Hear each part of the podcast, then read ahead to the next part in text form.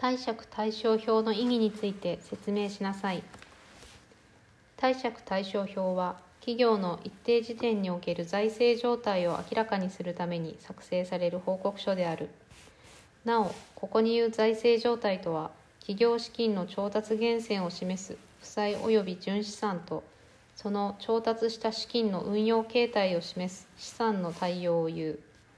このことから資産イコール負債及び純資産という計算原理が成立する。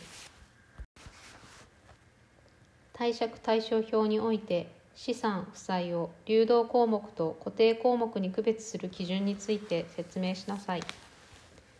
資産負債を流動項目と固定項目に区別する基準には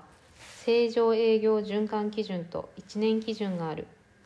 正常営業循環基準とは企業の正常な営業循環期間内に現金化売却または消費されることが合理的に予測されるものを流動資産とし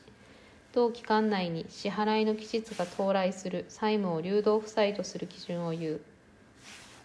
1年基準とは貸借対照表日の翌日から起算して1年以内に入金または支払いの期限が到来する債権債務及び1年以内に費用となるものを流動資産流動負債とし貸借対照表日の翌日から起算して1年を超えるものを固定資産固定負債とする基準を言う。